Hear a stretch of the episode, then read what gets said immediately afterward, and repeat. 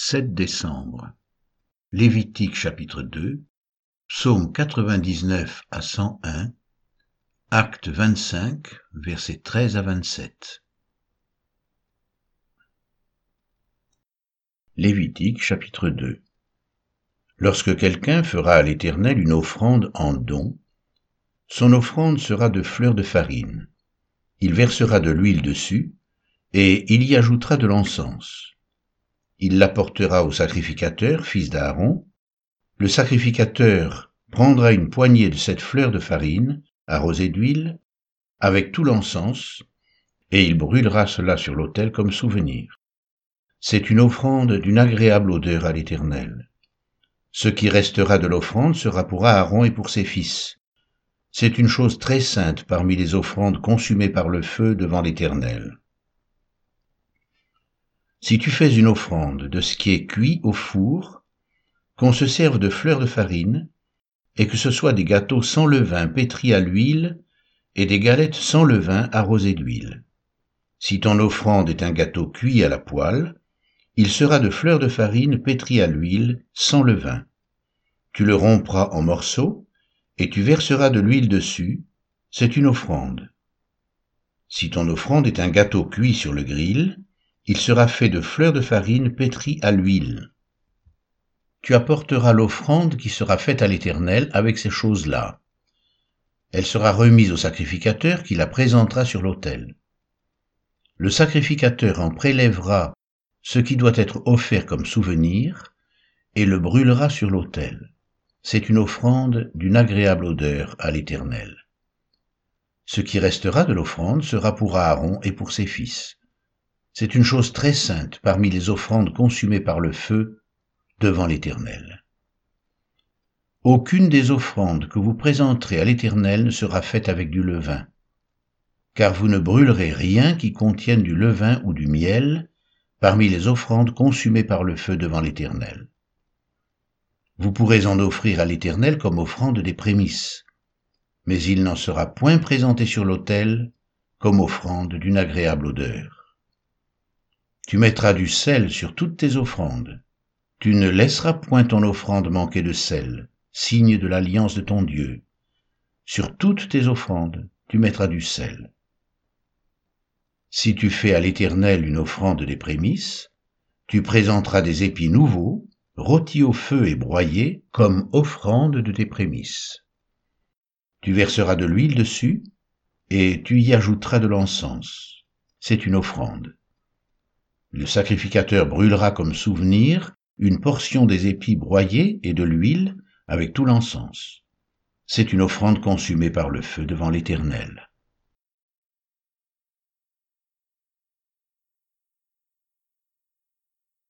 Psaume 99 L'Éternel règne, les peuples tremblent, il est assis sur les chérubins, la terre chancelle. L'Éternel est grand dans Sion, il est élevé au-dessus de tous les cieux.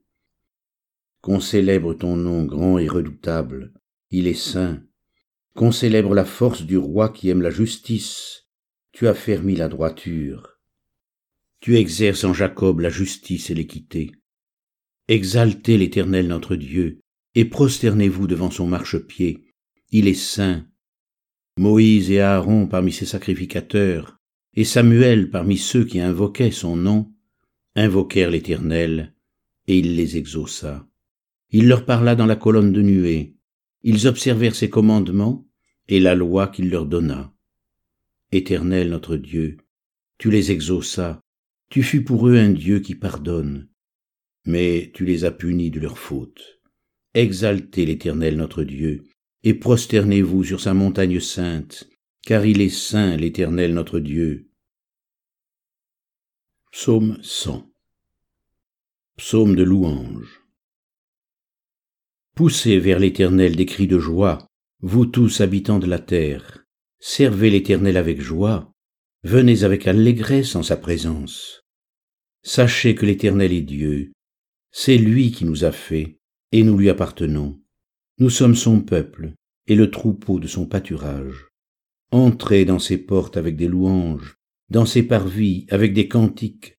Célébrez-le, bénissez son nom, car l'Éternel est bon, sa bonté dure toujours, et sa fidélité de génération en génération.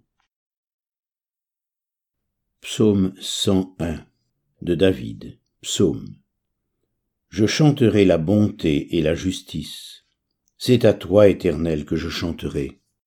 Je prendrai garde à la voie droite. Quand viendras-tu à moi? Je marcherai dans l'intégrité de mon cœur, au milieu de ma maison. Je ne mettrai rien de mauvais devant mes yeux. Je hais la conduite des pécheurs. Elle ne s'attachera point à moi. Le cœur pervers s'éloignera de moi, je ne veux pas connaître le méchant. Celui qui calomnie en secret son prochain, je le réduirai au silence. Celui qui a des regards hautains et un cœur enflé, je ne le supporterai pas. J'aurai les yeux sur les fidèles du pays, pour qu'ils demeurent auprès de moi. Celui qui marche dans une voie intègre sera mon serviteur. Celui qui se livre à la fraude n'habitera pas dans ma maison. Celui qui dit des mensonges ne subsistera pas en ma présence. Chaque matin je réduirai au silence tous les méchants du pays, afin d'exterminer de la ville de l'Éternel tous ceux qui commettent l'iniquité.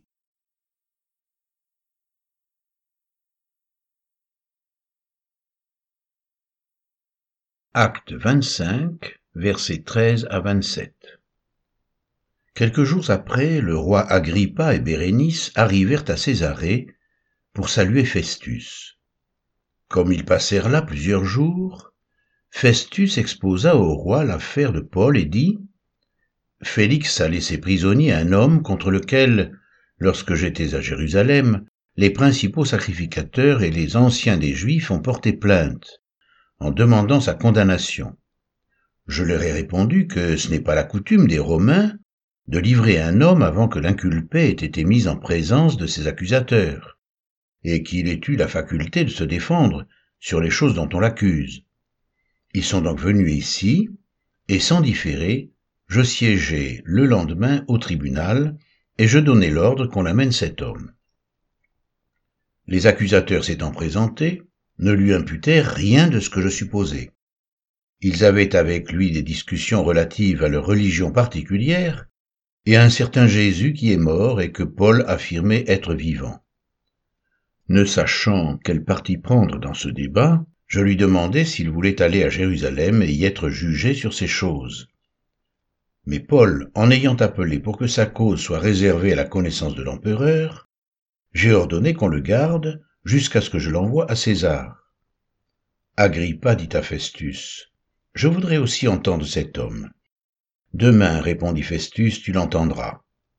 Le lendemain, donc, Agrippa et Bérénice vinrent en grande pompe et entrèrent dans la salle d'audience avec les tribuns et les principaux de la ville.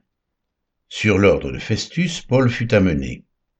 Alors Festus dit, Roi Agrippa, et vous tous qui êtes présents avec nous, vous voyez cet homme au sujet duquel toute la multitude des Juifs s'est adressée à moi, soit à Jérusalem, soit ici, en s'écriant qu'il ne devait plus vivre.